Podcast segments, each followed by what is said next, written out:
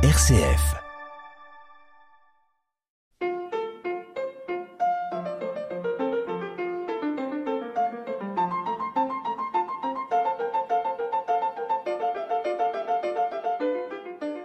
Bonjour à toutes et à tous. Le samedi 30 septembre dernier, 18 000 chrétiens de toutes les dénominations et 12 des plus hauts responsables chrétiens du monde ont prié avec le pape François, place Saint-Pierre de Rome, pour la création, le don de l'autre et la synodalité. À l'origine de ce rassemblement intitulé Together, la proposition faite en octobre 2021 par frère Aloïs de la communauté de Thésée, qu'à l'occasion de l'ouverture de la démarche synodale de l'Église catholique qui cherche, je cite, ce que l'Esprit dit aux Églises, c'est de l'Apocalypse, ait lieu un rassemblement œcuménique de prières des jeunes qui exprime simplement qu'il est possible de prier entre chrétiens de différentes confessions. Les jeunes venus de tous les continents y étaient majoritaires. Les moins jeunes y étaient également conviés. À preuve, la présence d'une petite délégation œcuménique d'une dizaine de personnes, toutes générations confondues, venues de la basse Normandie, parmi lesquelles Anne et Éric Ressa, ainsi que Jeanne Poster. Bonjour à tous les trois. Bonjour, Bonjour. à tous les auditeurs. Quelques mots sur euh, ce synode, sur la synodalité, pour lequel les participants ont prié et dont les 363 membres sont actuellement au travail. Anne, vous allez nous citer euh, ce qu'en dit le père Michel Lemasson, qui faisait partie lui aussi de ce groupe. Donc, il s'agit de chercher ensemble ce que l'Esprit dit aujourd'hui aux églises, comme on l'a déjà dit. L'Église peut-elle en effet se renouveler dans la communion, la participation et la mission, qui fait partie du thème de ce synode, sans chercher davantage une unité visible de tous les baptisés? Depuis deux ans, le synode a connu des étapes locales, et lors de l'étape locale à Caen, des représentants protestants ont été invités à apporter leur témoignage de la synodalité dans le cadre de leur église. Puis étape diocésaine, puis nationale et internationale qui ont abouti à un document intercontinental qui réussit ce défi de prendre en compte la variété des expressions universelles et les convergences qui se dessinent. Et c'est ce document qui, pendant ce mois d'octobre 2023, sert de base aux rencontres des 363 membres. D'habitude, un synode était composé uniquement d'évêques. Et cette fois-ci participent 70 membres qui auront également le droit de vote, qui ne sont pas des évêques, mais des laïcs ou des religieuses.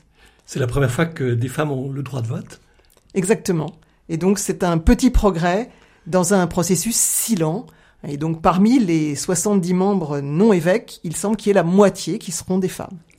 une seconde session est prévue Une seconde session est prévue en octobre 2024 qui verra l'achèvement de cette démarche synodale. Après cette présentation de cette démarche synodale, vous êtes vous-même arrivé à Rome quelque temps avant cette veillée de prière et vous y avez vécu quelque temps fort.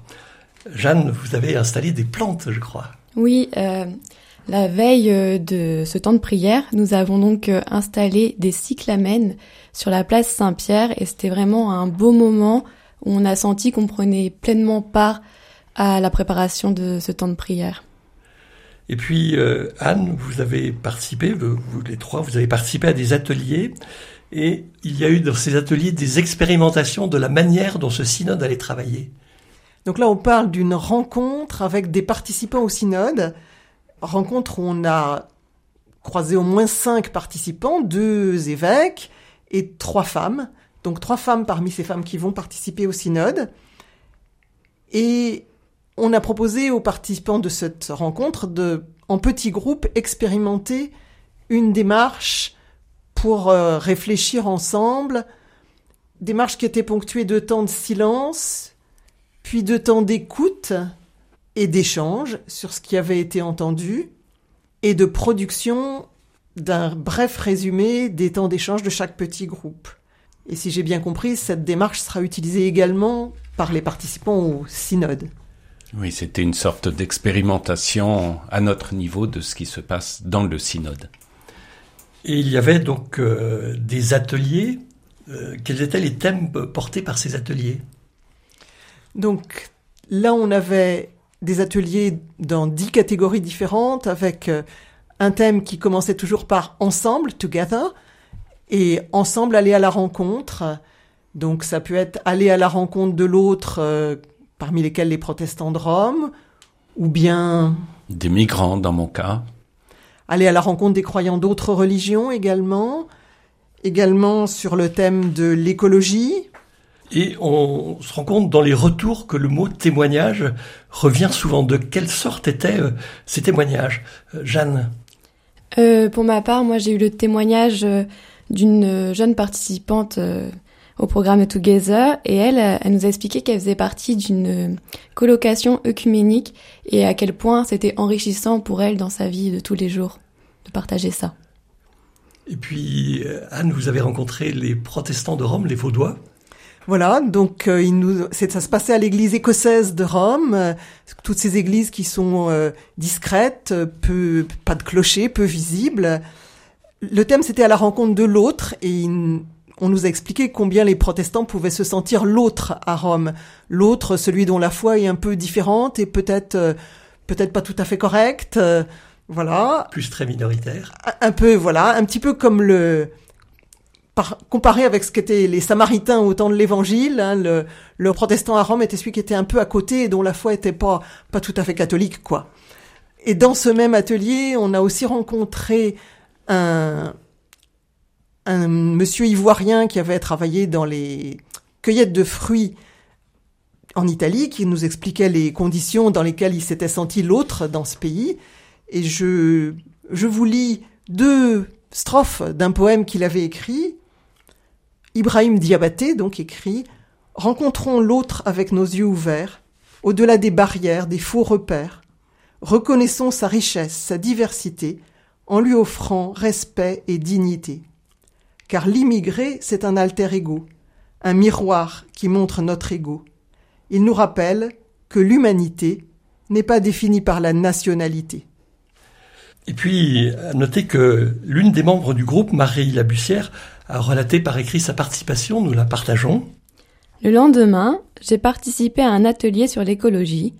Comment vivre dans un monde où écologie et économie sont liées Les témoignages m'ont inspiré.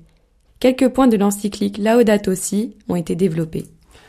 Et puis il y a eu des temps de prière, l'occasion pour nous de partager l'une des musiques qui les ont accompagnés.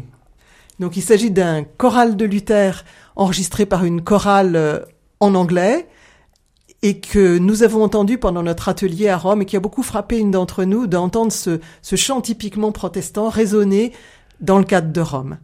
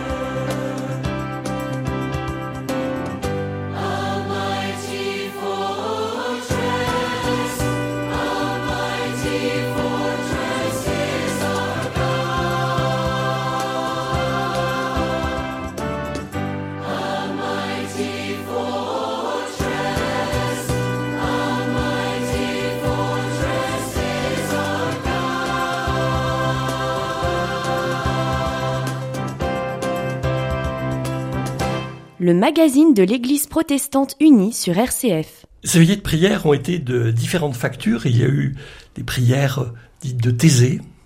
Oui, alors euh, nous avons participé à une petite, euh, un petit temps de prière euh, Thésée dans une petite église. Et là, euh, au contraire, euh, de, bon, sur la place Saint-Pierre, on était très nombreux. On était juste avec un petit groupe de personnes, donc c'était encore une ambiance différente. Comment est-ce qu'on pourrait caractériser un temps de prière Thésée? Il se compose de différents temps, mais on chante beaucoup, donc les chants de Thésée qui sont très répétitifs et euh, qui nous permettent vraiment d'entrer dans un temps de prière, selon moi. Mais il y a aussi des temps de silence, enfin un temps de silence, durant lequel euh, chacun euh, prie de la manière dont il souhaite. Peut-être on peut ajouter que le fait de chanter dans différentes langues donne un aspect un peu universel à ce, ces temps, ce type de temps de prière. Oui, absolument. Et puis Eric, vous avez participé à une veillée de prière d'un style assez différent. Oui, euh, à Saint-Jean-de-Latran, il y avait une, un, un moment de prière euh, organisé euh, entre autres par le Chemin Neuf, euh, donc une, quelque chose de très festif, qui est pas vraiment ma tasse de thé, mais je dois dire que j'appréciais de, de participer à une sorte de prière très différente de ce dont j'ai l'habitude, avec beaucoup de décibels, euh, de, de joie, de mouvement, euh, de, d'enthousiasme de la part euh, des jeunes, qui contrastait avec la prière du soir et qui a été liée à la prière du soir par une longue marche dont on reparlera peut-être. Et puis Anne, vous vous êtes rendue à l'église méthodiste. Alors c'est le temps de prière auquel euh, Jeanne faisait allusion au début, et donc ce temps qu'elle a qualifié de petit groupe, un peu intime, intérieur, avait lieu dans l'église méthodiste qui est toute petite. Et euh, on s'est senti effectivement parmi les, les minorités là, euh, de Rome. Anne, Eric et Jeanne, merci pour ces témoignages. Nous vous retrouverons la semaine prochaine pour la seconde partie de l'émission du magazine de l'Église protestante unie consacrée à Together, cet événement œcuménique à l'occasion de l'ouverture de la démarche synodale de l'Église catholique. Au revoir à toutes et à tous.